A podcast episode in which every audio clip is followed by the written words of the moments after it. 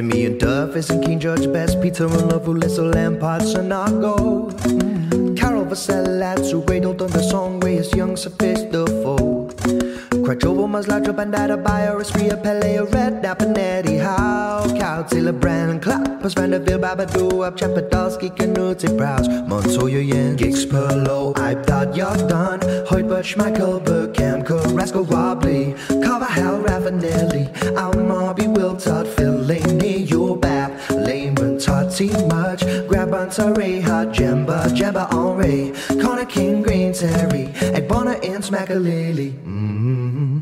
Olá, futeboleiros! The Pit Invaders 42, assim, 42 com exclamação mesmo. A gente dá sempre uma entonação quando fala o número do episódio, porque, pelo menos pra gente que tá aqui desse lado fazendo o podcast, é absolutamente fantástico ver essa contagem e ver que cada dia cresce os números dos episódios e das pessoas que nos ouvem, os nossos invasores. E esse é mais um episódio do projeto Filter, invadindo seu PC ou smartphone via Stitcher, SoundCloud ou iTunes. Assine nosso feed e receba todos os episódios on demand. Eu, Eduardo Dias, sou o host nessa invasão futeboleira desde Porto Alegre, no Rio Grande do Sul.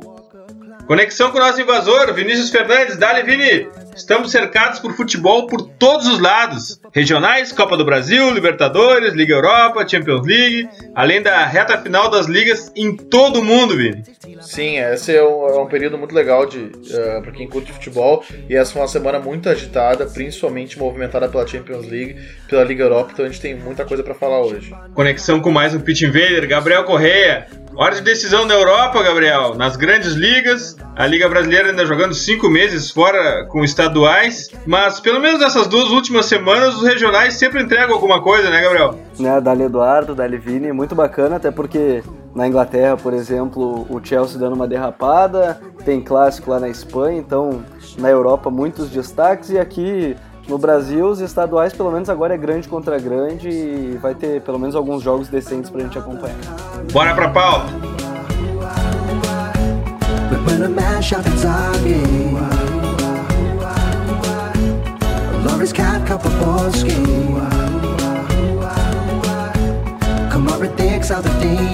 Villicom, Maradona, Cold Ellis Quint, Tevis Madrid Cruz. Está no ar mais um episódio do The Pitch Invaders, o podcast futeboleiro do Futuro.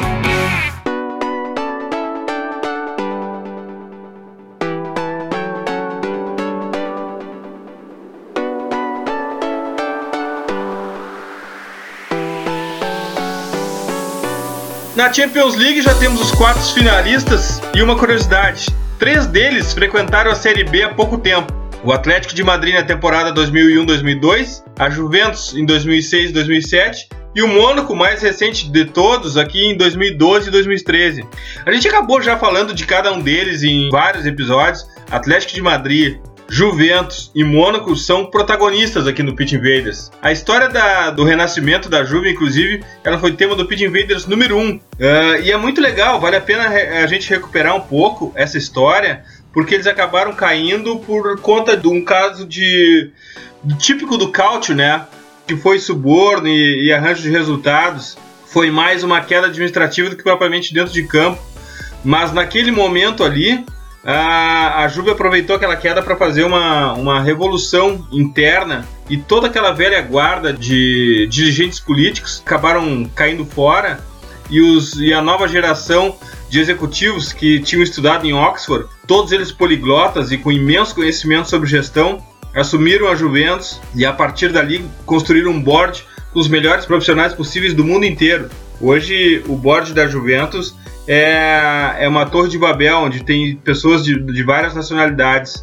E esses caras são responsáveis por todos os escudetos consecutivos e mais que tudo, mais que consecutivos convincentes. E a Juve, hoje em dia, ainda é o sopro de modernidade do Cautio. Os outros dois times que a gente citou aqui, uh, o Mônaco a gente acabou falando num episódio recente, uh, veio muito mais com uma invasão e com um investimento forte de grana. Já o Atlético de Madrid, ele é muito calcado Uh, no Simeone, foi o Simeone que fez, uh, o simeonismo principalmente, que fez essa reviravolta. Cada um tem um estilo, né, Vini? Cada um voltou da, da Série B com, com estilo, mas afinal de contas todos deram certo e todos estão aí numa semifinal da Champions League. É, a Juventus, bem como tu disse, é o, é o, é o único caso de reconstrução administrativa, talvez a gente pode dizer. Porque o, o, o Mônaco foi, foi comprado ainda quando estava na segunda divisão, então uh, era um projeto em andamento, mas o Mônaco que caiu. Não era o Mônaco uh, comprado, não era o Mônaco milionário, então é, é diferente. Uh, a, é, foi mais uma, uma, uma, injeção financeira. O Atlético de Madrid, como tu bem disse, ele subiu e ele ficou muito tempo, mesmo subindo, ele ficou longe do protagonismo. Mesmo anos depois de subir, ele ficou longe do protagonismo. E o protagonismo dele se deve, como tu comentaste, muito ao Simeone e à figura dele.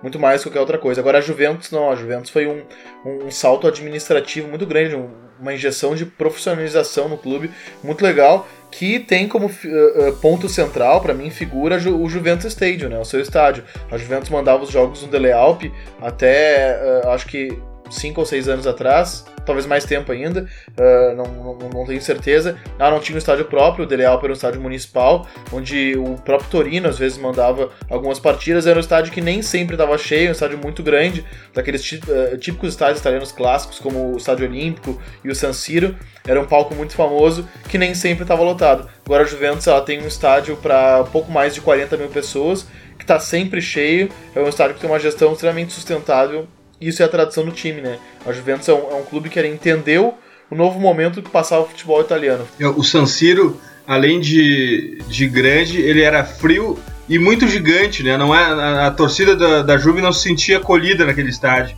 Com a Juventus Arena, eles, eles, eles lotaram o estádio, assumiram uh, o time e tocaram adiante todo um projeto de marketing de futebol, Sim. uma gestão absolutamente profissionalizada que revolucionou o cálcio. É, não, a, a Juventus é um clube quase à parte na Itália. Porque ele entendeu o momento do futebol italiano, que era de uma crise financeira grande uh, e que está perdendo mercado para Alemanha, para Espanha e para a Inglaterra. Já, os grandes times italianos já não tinham aquele poder aquisitivo, muito por conta da crise econômica que acometeu o país. Uh, e eles entenderam que a melhor maneira de fugir dessa crise, a Juventus entendeu, era investindo muito em prospecção de atletas, né? E a Juventus faz um trabalho de mapeamento fantástico, a gente mesmo comentou isso, uh, assim como os clubes portugueses também fazem. A Juventus são um dos times que mais lucra, se a gente for pegar nos últimos mercados, são um dos times que, que tem, uh, cujas negociações têm relações muito lucrativas, né? É, ela, ela compra jogadores muitas vezes em fim de contrato ou por um preço módico e revende por um valor muito alto. Então a Juventus ela conseguiu entender a nova fase que o futebol italiano passava, uh, o novo momento econômico que a Itália passava, e assim ela conseguiu sobressair muito antes dos seus rivais, mesmo saindo de uma segunda divisão. Ao passo que hoje eu sinceramente não imagino um time tirando o escudeto da, da Juventus pelos próximos anos, por exemplo. A gente não sabe o que vem acontecer, até porque o futebol uh, italiano, uh, milionários de, de, de, outros países estão começando a ver o futebol italiano com bons olhos, né? O, a Inter de Milão foi comprado, o Milan também, então a gente não sabe o que vai acontecer. Mas esses clubes, certamente eles não têm injeção de, de dinheiro tão sustentável, uma administração tão sustentável quanto a Juventus. A Juventus não tem investimento de nenhum milionário, ela é um clube que uh, soube ganhar dinheiro através de um estádio e de vendas, e que quer um modelo de gestão mais sustentável. Só pra gente não fugir da questão da prospecção da Juventus, Vini e Gabriel, é importante lembrar que Paul Pogba e André Pirlo chegaram livres em Turim, né? assim como Kedira. E por Barzagli, a Juve pagou 300 mil euros. Tudo bem que Tevez eles pagaram 9 milhões de euros e por Vidal 10 milhões e meio. Uh, também temos que falar sempre sobre a flopada de Hernandes, que veio da Inter por 11 milhões de euros e acabou sendo a exceção que comprova a regra. Mas todo esse sucesso de, de grana uh, permitiu a eles a, serem mais agressivos no mercado também, investir 20 milhões de euros em Álvaro Morata e também 32 milhões em Paulo Dybala e 26 milhões pelo Alexandre. Eles também, para chegar nessas, nessa semifinal de agora e na final que eles decidiram contra o Barcelona, eles tiveram que mudar um pouco, ser mais agressivo no mercado, né, Vini? Sim, certamente, porque, né, fazendo só negócios de ocasião, dificilmente se, se, se consegue o, o topo, né? Uh, se pode conseguir até uma supremacia dentro do, do, do, do torneio nacional, mas o topo dificilmente. E, e, vocês, vocês vão lembrar que a primeira Juventus campeã com Conte tinha no trio de ataque Vucinic, Matri e Simone Pepe. E, e aquela já foi uma Juventus bastante dominante, que ganhou o título, porque era um time muito organizado. Mas, mas era um clube que fazia investimentos muito modestos. E hoje a Juventus, por tudo isso que a gente comentou, por toda essa estrutura, por tudo que se tornou a Juventus, isso permite ela ser muito agressiva no mercado. E no mercado italiano ela faz a rapa, né? O Higuaín, por exemplo, tinha mais da metade dos gols do Napoli ano passado, que era o principal adversário da Juventus, simplesmente foi contratado porque nenhum time tem o poder aquisitivo e nenhum time, principalmente, é tão atrativo para os jogadores na Itália quanto a Juventus. O Gabriel, o Atlético de Madrid, ele também está se modernizando. Ele fez uh, uma parceria com os chineses da Vanda agora, que inclusive vão dar os nome, name rights do, do seu novo estádio. Uh, mas o Atlético de Madrid é um pouco diferente, né? Eles caiu para a Série B na temporada 2000 e 2002. Uh, e é essa nova fase de Simeone que está fazendo o clube mudar, e não ao contrário como a Juventus, que ela mudou administrativamente e depois esportivamente. O Atlético de Madrid é a parte esportiva que está forçando toda a parte administrativa a se atualizar, né, Gabriel? É, até porque o que a gente vê, na verdade, do Atlético de Madrid, a gente pode levar em consideração, se olha em campo hoje, tem muitos jogadores que vêm desse processo inteiro, né? Porque a gente tem o Gabi ali no meio de campo, que é um jogador da canteira, a gente tem o Coque, que é da canteira. Então, esse processo todo, o próprio Fernando Torres, que agora está voltando pro, pro Atlético de Madrid, é um cara formado nas categorias de base e que jogou com o Simeone, isso é o mais curioso, né? O Simeone era capitão o, o, Fernando Torres era capitão e Simeone jogador do, do Atlético de Madrid, então é um processo totalmente dentro de campo, no projeto focado dentro, dentro dos jogadores, né, com, com canteiras, e aí depois formou um ataque, por exemplo, diversos ataques de qualidade que renderam dinheiro, né? Teve Forlan e Agüero, teve Falcão Garcia, teve Diego Costa, teve Fernando Torres uma vez e agora ele de volta. Então, financeiramente, vai fazendo o, Atlético de Madrid hoje chegar e ser mais agressivo no mercado. Tem o Griezmann, que provavelmente não vai sair de lá, até abriram as portas para ele no Real Madrid, mas não vão abrir. Ele acredito que ele não vai sair de lá. Contratou o Carrasco agora, o Saul formado na base, então é um projeto totalmente esportivo e dentro de campo. A gente vê isso com muitos atletas da base no time titular e que o Simeone aposta, né? A gente vê ele apostando. O Jiménez, que, que é uruguaio, mas é formado lá praticamente toda essa categoria de base. O Godin foi contratado a, a, preço de banana, assim, vindo da América do Sul, então por muito pouco. Ele apostou no Courtois, ele apostou no Black. Então é todo um, um, projeto do Simeone dentro dos jogadores apostando a base e contratações pontuais. Porque jogadores caros de verdade, assim, são pouquíssimos que o Atlético contrata. Eu quero acrescentar nessa história do Atlético de Madrid que eu assisti nesse final de semana passado um, um, um, torneio de futebol de base na Espanha, em Madrid, em que o Atlético estava representado por uma equipe feita completamente de chineses, uma equipe treinada na China, com um treinador espanhol, mas com todos os atletas chineses e que jogavam exatamente da mesma forma que o time titular, tocando a bola, aguardando uh, o outro time tomar iniciativa, exatamente os mesmos modos. Parecia que era o Simeone que estava treinando uh, aqueles 11 chineses vestidos de Atlético de Madrid, inclusive já com, com alguma malandragem, sempre na frente da bola na hora de, de, de um time adversário bater uma falta, sempre quando alguma jogada na área tivesse algum encontrão mais forte, dobrava o joelho para cair, sempre reclamando do juiz. Impressionante, inclusive no aspecto uh, mental, o Atlético de Madrid, projeto China, estava jogando na, no campeonato de base da mesma forma que o Atlético de Madrid profissional. Mas Vini, a gente acabou uh, falando também alguns dias atrás aqui, num episódio, um ou dois episódios atrás, sobre o Mônaco. O Mônaco é um terceiro projeto que esteve na Série B, mas completamente diferente, né? Esse veio com como novo rico, tentou Uh, um super time não deu certo e começou a, a, apostar na base e agora sim, parece que vai adiante esse projeto, né, Vini? É, é um, é um projeto que, que, sofreu um desvio muito grande do caminho, né? Ele é um projeto muito ambicioso e agressivo, que trouxe uh, Rames Rodrigues, trouxe Falcão Garcia, que é, o, que é o remanescente, né? E, assim como o João Moutinho, é um projeto que se mostrou muito agressivo para fazer frente ao, ao Paris Saint-Germain. Essa, essa era a ideia inicial.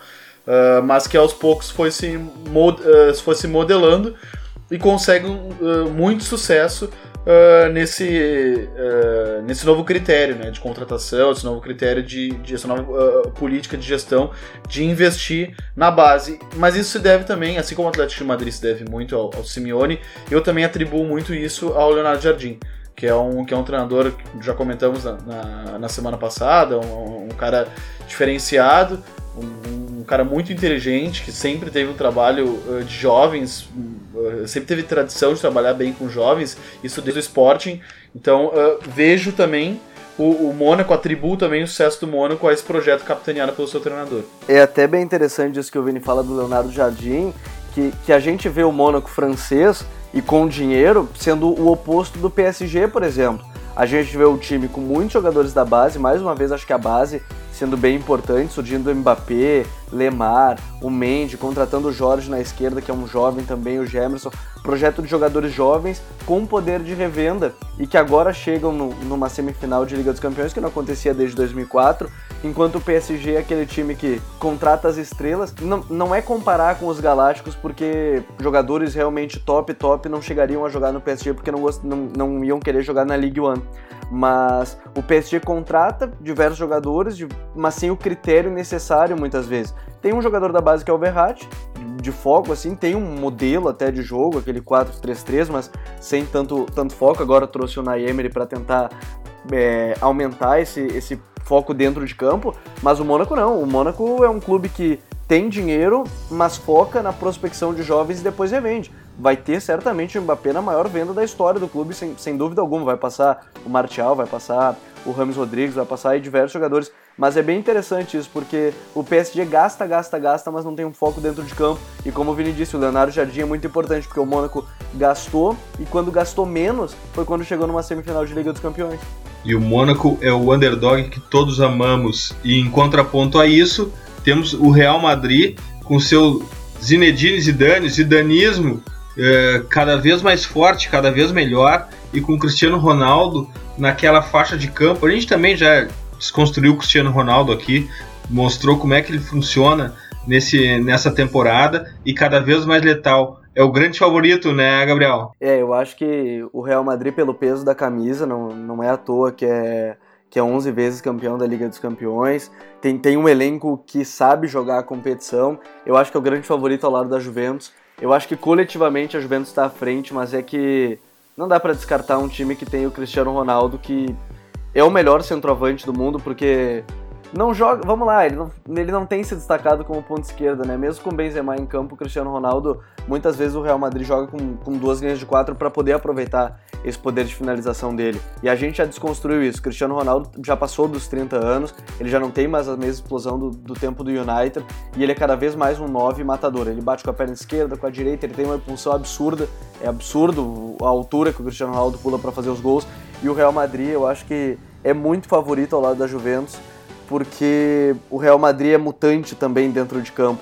O Zidane, eu até tenho algumas ressalvas quanto ao trabalho dele, é muitas vezes pragmático, mas o, o, time é muito interessante desse ponto de vista. No jogo contra o Bayern de Munique começou num losango, terminou com duas linhas de quatro, mas pode virar num 4-3-3. Tem meio-campistas completos, Tony Kroos, Modric, o Casemiro está jogando uma barbaridade. Cristiano Ronaldo Benzema nem preciso falar, tem o Sérgio Ramos que é iluminado, é, é decisivo fazendo gol é, a favor e até aquele gol contra contra o Bayern de Munique foi, foi o acaso porque é muito decisivo o, o, Sérgio Ramos, mas enfim, isso é, é papo para muita coisa, porque já vi vídeo inclusive mostrando como ele faz os gols de cabeça e que não, nada é por acaso do, do Sérgio Ramos, mas eu acho que é muito favorito pelo peso da camisa e por ser um time que é campeão recentemente. Porque eu acho que eu coloco ao lado da Juventus e a Juventus coletivamente é melhor. Mas esse time do, do Real Madrid individualmente é muito absurdo. O Bale voltando ele é titular e aí tem o Isco no banco, tem o Rames no banco, então é um time muito completo. Esse time do Real Madrid, com o Marcelo na lateral esquerda, que nem preciso falar, né? É o melhor lateral esquerdo do uhum. mundo. Ele, ele é muito bom. O Marcelo é muito completo. Ele pode não ser tão bom assim na defesa, mas mesmo assim ele tem a inteligência para marcar. E ofensivamente, é, dispensa comentários. Ele e o Cristiano Ronaldo são, são fatais ali pelo lado esquerdo hoje em dia acho que só não supera no momento Neymar e, e Marcelo na seleção, mas por clube certamente o lado esquerdo mais letal do mundo. É, se a gente pudesse fazer assim uma utópica seleção universal, talvez a gente pegasse zagueiros italianos, talvez a gente pegasse os meio-campistas, uh, sei lá, argentinos, brasileiros, atacantes enfim, meio-campistas franceses, atacantes brasileiros, a gente podia fazer de tudo, mas os laterais, esses laterais seriam brasileiros porque eu acho que a maior contribuição que o Brasil dá no futebol mundial é na, na lateral. Ninguém tem um lateral como um brasileiro. Me lembro até do maior elogio que se fazia ao Lan no auge da sua forma é que ele era um lateral brasileiro e, e o Marcelo está honrando essa linhagem de laterais fora de série brasileiros como ninguém, né, Vini? Certamente, e, e, e os dois laterais da seleção brasileira uh, saem de, uh, uh, em alta, né? Saem em alta desse, desses confrontos, tanto o Dani Alves pela Juventus quanto o Marcelo pelo, pelo Real Madrid e o, o Dani Alves, uh, saindo um pouco do, do, Real Madrid, do, do Real Madrid, do Marcelo, o Dani Alves era um cara que, embora não tenha sido oficialmente dispensado, mas ele é um cara que acho que, acho que tá, o Gabriel Torres Barcelona vai concordar que ele foi talvez considerado descartável pelo Barcelona. Totalmente, assim, né? totalmente. É, e, e, e, ele, e, ele, mostrou toda a utilidade, inclusive a inteligência para compor uma linha de quatro defensiva. É, esse papo de, ah, não, o Daniel não marca e tal. Uh, assim, marcação uh, tem muita relação com o modelo proposto, né? O, o, o, Daniel ele jogava no modelo que ele, ele, tinha um corredor inteiro, com muita liberdade, que era, que era o modelo do Guardiola, para jogar e se somar aos jogadores de ataque. Então, uh, aquilo tinha, aquele comportamento dele Uh, tinha muito mais relação com o modelo do que provavelmente com uma vontade dele de atacar e não marcar. Mas ele é um cara que ele tem uma inteligência uh, coletiva que o faz capaz de marcar e compor uma linha de quatro. E o mesmo vale para o Marcelo. Isso eles têm mostrado. Não à toa o, o Dani Alves é um cara que se adaptou rapidamente ao futebol italiano, que tem uma outra cultura de lateral. Isso, isso, assim, põe à prova toda a inteligência dele. No momento que ele sai de um time como o Barcelona e entra para ser lateral num time como a Juventus, tá posta em prova toda a inteligência coletiva do atleta, porque é uma outra maneira, né, uma outra concepção de fechar uma linha de quatro, os modelos uh, da Juventus e do Barcelona. E, e ele se saiu muito bem. E, enfim, embora não seja um titular que jogue todos os jogos, uh, quando ele joga, ele, ele, normalmente é muito efetivo. E o Marcelo dispensa comentários, né? O, o, o cara, por vezes, é, é, o capitão do Real Madrid, o cara que tem muita moral lá, e é um jogador estupendo, assim, é um lateral armador. E eu não tenho dúvida que Casemiro potencializa Marcelo, né, Gabriel? É, e eu acho que e vale o destaque também, né? A gente olha Atlético de Madrid tem o Felipe Luiz, o Mônaco tem o Fabinho, que até tá jogando mais no meio de campo. Real Madrid tem o Marcelo e o próprio Danilo, que está numa péssima fase, mas não deixa de ser um jogador que a gente sempre, esperou no lateral. E o Juventus tem o Alexandre pela esquerda e o Daniel Alves pela direita. Então, de laterais brasileiros, a semifinal da, da Liga dos Campeões está tá cheio.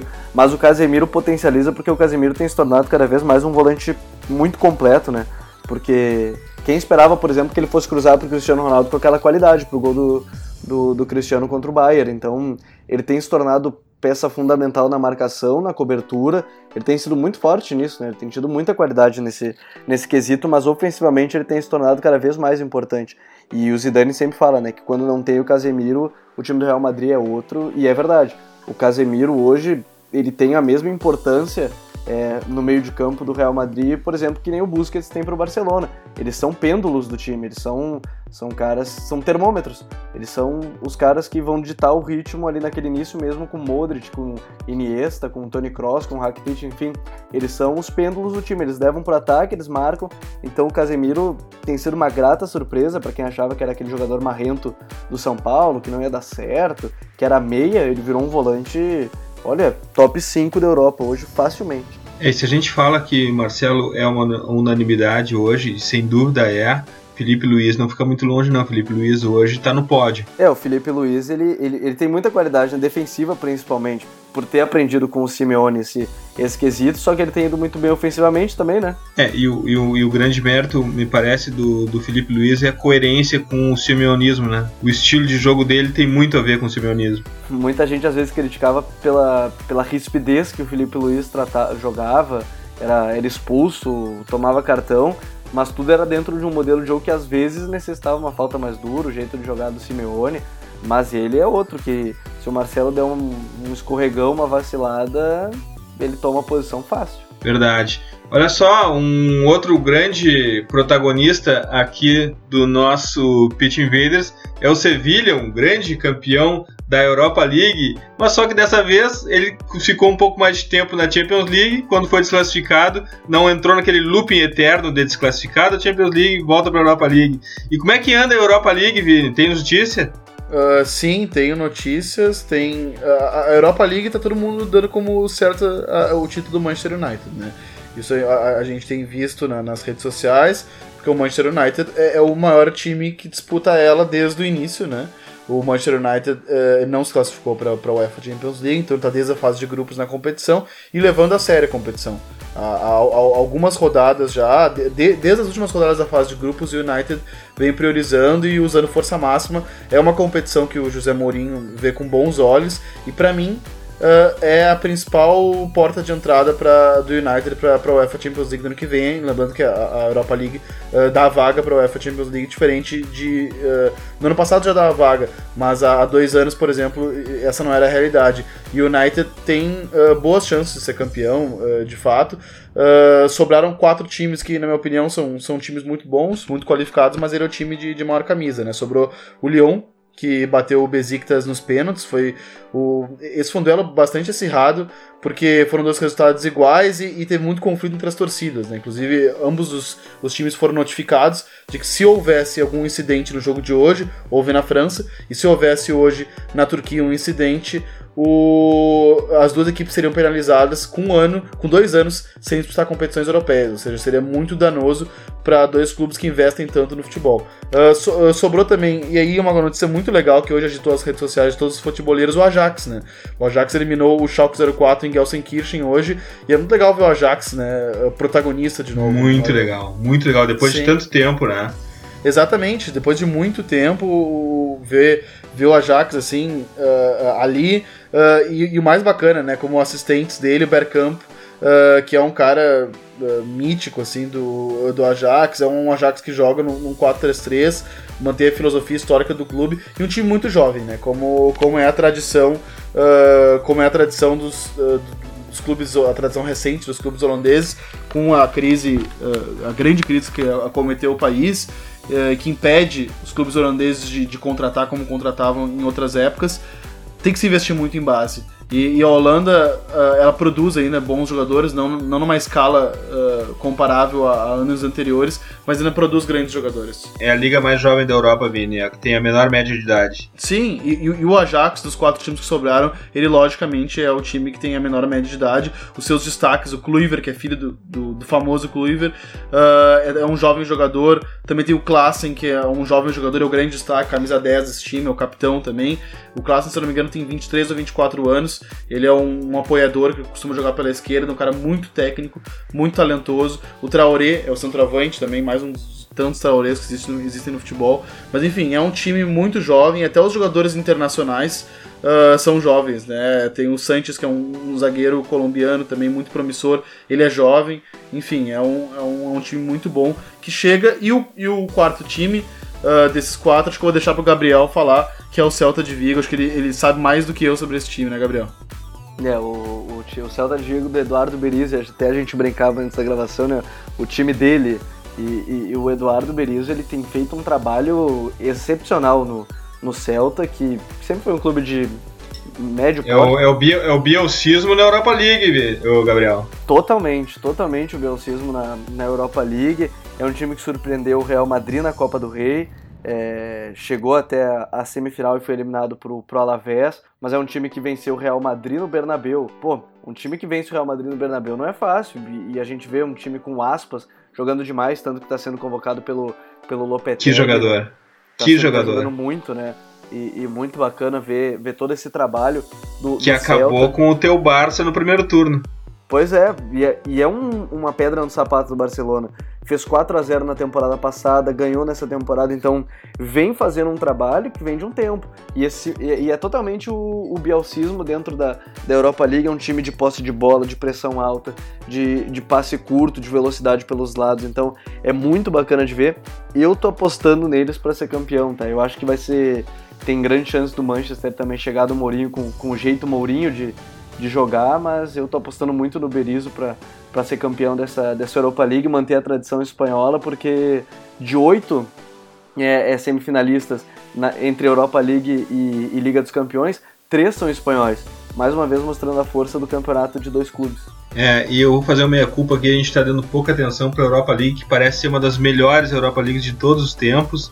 Vamos tratar mais de perto delas e nos próximos Pit Invaders vamos falar mais. Principalmente, eu estou gostando muito desse Ajax, eu acho que é, é legal a gente falar muito desse, desse Ajax nos próximos Pitch Invaders, porque agora a gente vai para os highlights. E o meu highlight de hoje é uma dívida que eu preciso pagar. Eu fui presencialmente no jogo de ida de Atlético versus Leicester em Madrid, no Vicente Caldeirão, e, putz, eu me emocionei lá na hora que tocou o tema da Champions, na entrada em campo dos times e tudo, mas na verdade uh, eu fiz uma cobertura muito legal para o nosso perfil no Instagram, mas prometi para o Emílio que mandaria um áudio de lá com meu highlight, fazer aquele esquema de estádio, atmosfera, tudo, mas enfim. Cerveja, fuso e conexão acabaram atrapalhando um pouco os meus planos, tornaram tudo um pouco mais difícil e, enfim, vou tentar pagar minha, minha dívida agora, falando do que, que eu vi naquele primeiro jogo ainda e dentro de campo, uh, o Atlético acabou saindo do vestiário e se olhando no espelho. O Leicester estava na mesma postura e no mesmo mindset do Atlético. O único gol foi um pênalti um pouco duvidoso para mim que estava de longe e acabei não vendo o replay pela TV, numa fuga espetacular do Griezmann. Que jogador esse Griezmann! Que jogador esse Griezmann! Uh, e acabou sendo derrubado e depois uh, o Leicester acabou se entrincheirando, o jogo acabou 1 a 0. A torcida do Leicester completamente bêbada no estádio, cantando muito, arranjando muita confusão, uh, principalmente com a polícia do lado de fora do estádio. Uh, principalmente com a, polícia, com a polícia, não unicamente com a polícia, porque a relação com os torcedores do Atlético de Madrid, com todo mundo que estava lá, foi, foi uh, as melhores possíveis, sempre regada a muita cerveja. E o estádio Vicente Caldeirão é impressionante. A atmosfera não chega a ser uma atmosfera de Libertadores, obviamente, mas é uma atmosfera empolgante. Uh, é uma pena que esse estádio vai, enfim, vai ser desativado. O Atlético vai para um novo estádio. Uh, mas assim, já está na hora de ser desativado, porque a gente vê que ele é muito ultrapassado. Uh, a estrutura de banheiros, de bares é muito suficiente para campeonatos do tamanho da Champions League e do tamanho que ficou o Atlético de Madrid nos últimos anos. Então tive muita sorte de conhecer o Vicente Calderon no, no, no, no, apagar das luzes, afinal de contas, estamos nos últimos jogos do Atlético de Madrid por lá. Bom, mas na volta o Atlético acabou se classificando para a terceira semifinal de Champions em quatro anos e acabou se classificando com suas virtudes mais clássicas e já exaustivamente repetidos aqui no The Pit Invaders. Simeonismo na essência, soube sofrer, resiliência, ânimo, e esses aspectos foram muito importantes porque, filosofando um pouco, era um Atlético contra um outro Atlético, ao menos no conceito. Por alguns instantes, Griezmann pareceu desconectado de todo o resto do, do time nesse segundo jogo. Ele queria ir adiante, queria agredir, queria avançar, mas o resto todo do time ficava esperando. Até que Felipe Luiz, que a gente acabou de citar, conectou Saul Niguez. Então os colchoneiros ficaram de cara com a semifinal. O Atlético segue forte, mas talvez seja a Champions mais difícil de ganhar de todas as outras. Eu acho que pelo menos essa é a impressão que eu tenho. O, o Atlético buscou na essência do simeonismo 1.0, depois de tentar evoluir um pouco a sua estrutura, mas eu ainda acho que essa Champions League é a mais difícil de todas para eles é, levantarem o caneco. E Vini, qual é o teu highlight? O uh, meu highlight, uh, só comentando um pouco o que tu disse da, da, da, atmosfera que tu que viveste no Vicente Caldeirão, dizendo que, né, fazendo uma comparação com Libertadores, e, e eu que fui a alguns jogos na, na, na Europa, na Inglaterra, uh, assim, é, é, outra atmosfera, né? Ela não é nem pior nem, nem melhor, ela é diferente, é uma atmosfera muito diferente, assim, é, um, é, um, é uma outra vivência de, de estádio, mas também muito bacana. E, mas enfim, falando do meu highlight, uh, é sobre o Mônaco, né? Vou, vou falar do Mônaco, uh, é inevitável, a gente vem falando deles há dois podcasts, eles se classificaram. Uh, não foi uma exibição tão exuberante como, como aquela no Signal Iduna Park na semana passada, mas foi uma exibição muito eficiente de um time que é muito eficiente. O Renato Rodrigues, que já que é um invader, que já participou aqui com a gente, ele fez uma análise muito bacana que já recomendo. Não vai ser minha dica futeboleira, mas, mas vira uma, uma, uma dica entre parênteses dentro do meu dentro do meu highlight. O Renato fez uma análise muito legal sobre uh, uma análise tática sobre sobre esse, esse Mônaco e é muito bacana para quem ainda não conhece esse time. É um time simples, como ele bem definiu. Uh, não é um time sofisticado. Isso é muito legal porque ele é muito efetivo sendo um time simples. Ele é um time que ele tem uh, um pouco mais de 50% de posse de bola. E isso, para a média de um líder de uma grande competição, uh, de certa forma, é, surpreende, porque é pouco, assim, se a gente for uh, comparar o nível de posse de bola de, de outros times que lideram suas competições, o Mônaco, ele não tem tanto a bola, porque o Mônaco, ele é muito vertical, e ele foi muito vertical para matar o Borussia Dortmund. Ele, a maioria dos times de, usa o 4-4-2 como uma plataforma defensiva, né, para se defender em duas, duas, linhas de quatro. Mas o interessante é que o Mônaco usa ela para atacar também. E, e, ele usa seus meias fechados, né, o, o Lemar e o Bernardo Silva, para armar o jogo por dentro, com dois atacantes também fechados. Uh, uh, que é o Mbappé e o Falcão Garcia, nem sempre eles caem pelas pontas, então é um time que concentra o jogo muito pelo meio, mas um, um jogo muito associativo, muito rápido e muito vertical matou o Dortmund, fez um jogo uh, bacana de se ver, não foi um jogo brilhante, mas um jogo bacana de se ver e chega às, às semifinais merecidamente. E eu tô com muita vontade de ver, uh, uh, torço para que no sorteio ele caia com a Juventus, que eu gostaria de ver esse confronto de, de uh, esse confronto de filosofias, né?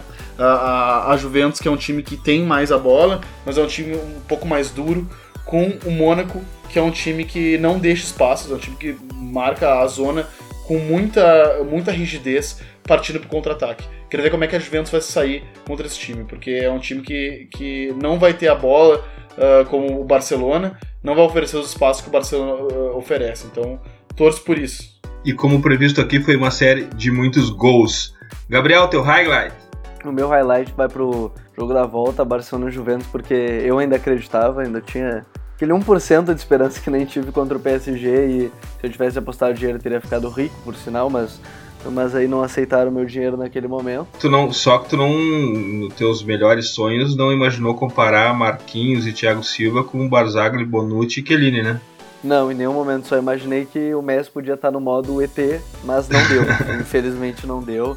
É, mas eu acho que mostra mais uma vez a, o, o time da Juventus como controla o jogo, porque na partida era muito claro que deixava o Barcelona jogar e fazia com que o Barcelona levasse todas as jogadas ou para o Sérgio Roberto ou para o Jorge Alba, sabendo que ali não ia sair muita coisa e conseguia anular o Messi, o Soares e o Neymar. Se bem que o Soares na partida foi muito mal com a bola, não conseguia nem dominar ela direito, então foi muito mal, foi muito abaixo.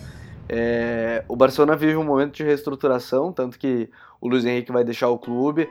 Eu acho que o Unzué não é o melhor nome porque vai ser mais do mesmo.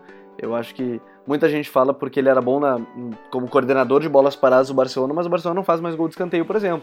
Não é que nem a primeira temporada do, do, do Luiz Henrique. Então, eu acho que as mudanças elas são muito pequenas caso siga o, Unzué e eu tenho medo até de quem vai ser o próximo técnico do Barcelona, porque o Valverde também não, não me traz tanta confiança Depende muito agora, talvez, das contratações, porque até já se falou do Verratti, eu acho muito difícil. Mas o Verratti sim, o Verratti seria uma contratação para mudar o patamar do meio de campo que deixou de existir há bastante tempo. Porque desde o MSN parece que o meio campo não deixou de ser uma peça fundamental. E quanto a Juventus, eu acho que é o time coletivamente mais pronto para ganhar essa Liga dos Campeões. Seria um troféu para o Buffon, né, que lá com seus 40 anos ainda não conquistou esse título. Foram 22 tentativas, então por que não nessa última ser o grande ano do Buffon e ele ser campeão. Um time que é muito organizado e tem lá na frente o cara que vai brigar para ser melhor do mundo com o Neymar daqui a alguns anos, que é o Dybala. Esse cara é muito diferenciado, eu espero que o próximo técnico da Argentina e que seja o São Paulo coloque ele para jogar com o Messi, porque o, o Dybala ele é muito diferente. Ele é um canhoto que arma, ele tem finalização e ele tem passe. Então, ele é completo nesses três quesitos. Eu acho que vai e tem tudo para brigar com, com o Neymar numa nova dinastia, podemos dizer assim. Tem o Mbappé surgindo, Dembélé também, mas eu acho que o Dybala tem tudo para ser um dos próximos melhores do mundo. Então a Juventus está cada vez mais próxima de ser campeã e quem sabe não é esse o ano, porque coletivamente essa Juventus é perfeita. E é impressionante como os italianos nos momentos decisivos jogam dizendo assim: calma, o jogo tem 90 minutos e nós sabemos disso. Não se precipitam jamais. Vamos para o nosso preview. Vini, qual é o teu preview? Meu preview, na verdade, é, vão ser dois, né? Que são as duas finais da Copa da Inglaterra, que vão ser disputadas nesse final de semana.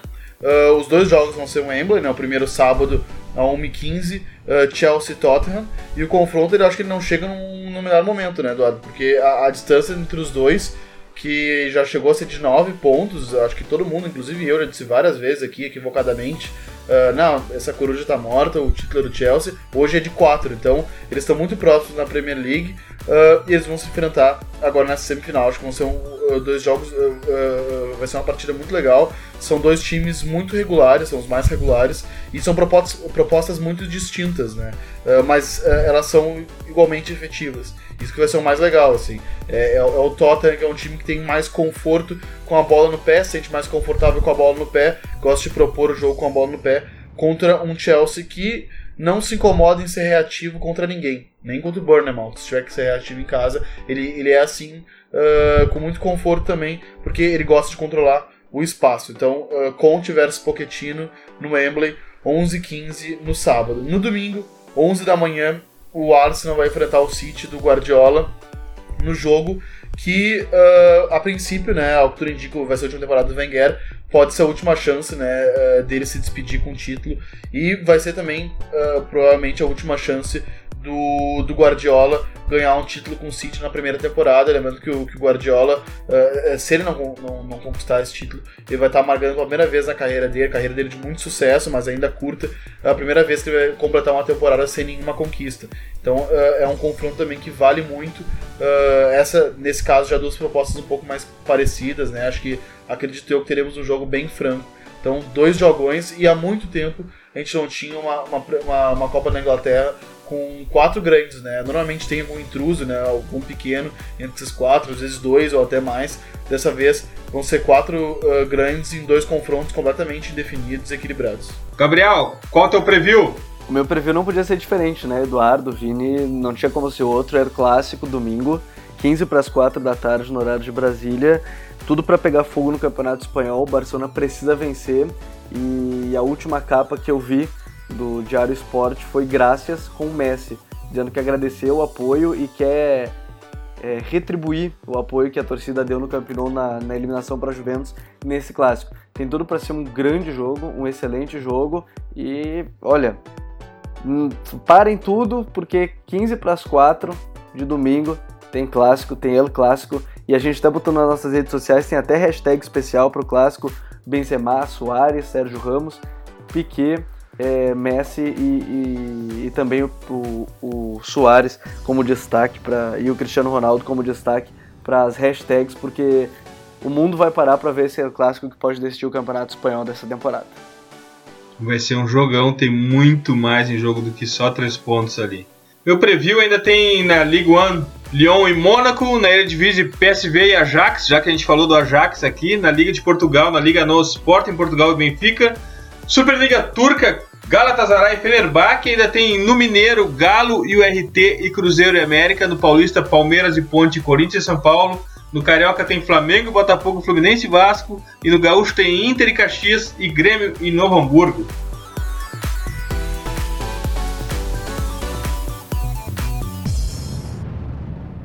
Vamos para as nossas dicas futeboleiras.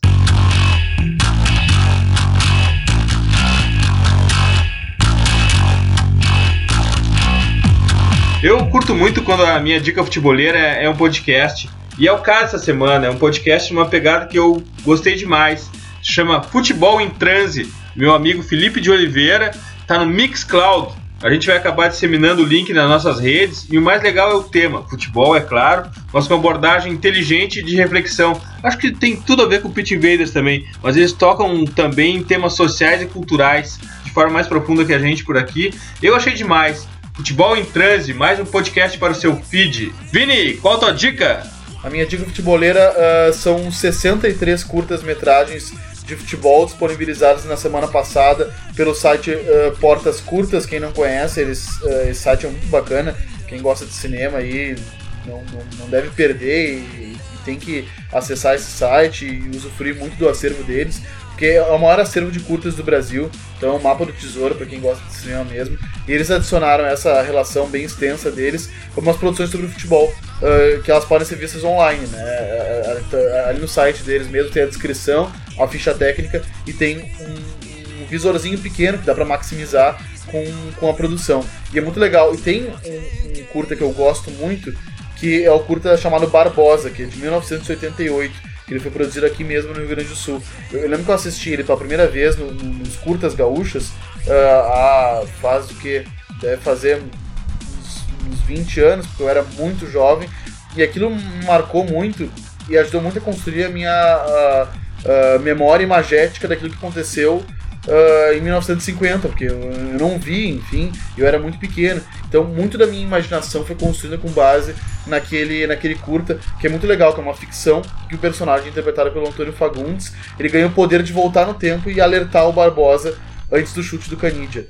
E ele fica atrás da goleira. Ele, ele volta no tempo, volta a 1950, aquele dia fatídico, vai ao Maracanã, consegue entrar no jogo. Uh, tem 15 minutos só, mas é uma obra muito interessante, está nessa relação 63 curta-metragens que a gente vai, vai disponibilizar o link no nosso Twitter. Só que o Canidia nos eliminou 40 anos depois, foi o Didia em 1950. Didia, perdão, Didia. Pega, pega eu escrevi no meu roteiro Didia e falei Canidia.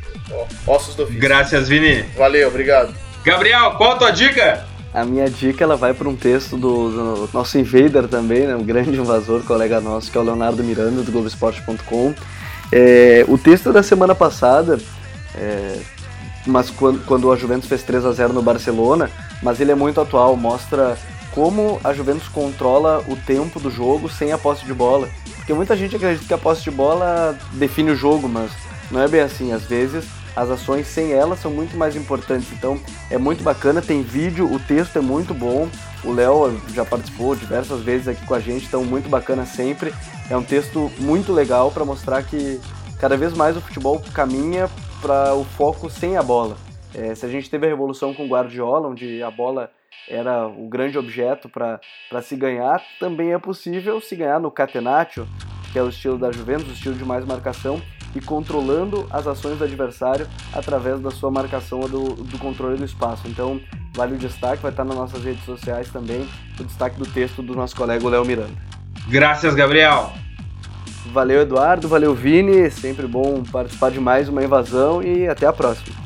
E nunca esqueçam, The Pitch Invaders, o podcast do projeto Future, está no iTunes, no Stitcher e na SoundCloud. Assine nosso feed. Sigam também nossa playlist futeboleira, hashtag WeLoveFootball do Future FC, inclusive playlist colaborativa. Deixe lá seu som futeboleiro no Spotify e curtam a melhor galeria de futebol cultura do Instagram do perfil Future FC, com toda a cobertura de Atlético e Leicester no Vicente Calderon, dei uma de fotógrafo lá.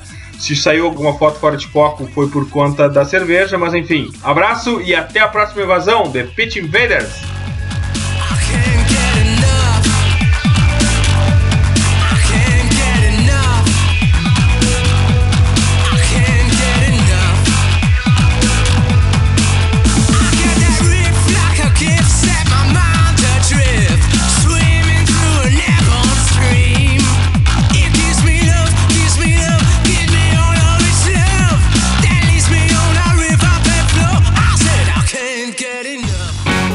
Você ouviu The Pitch Invaders. Siga nossos perfis. Visite www.future.com.br. We love football.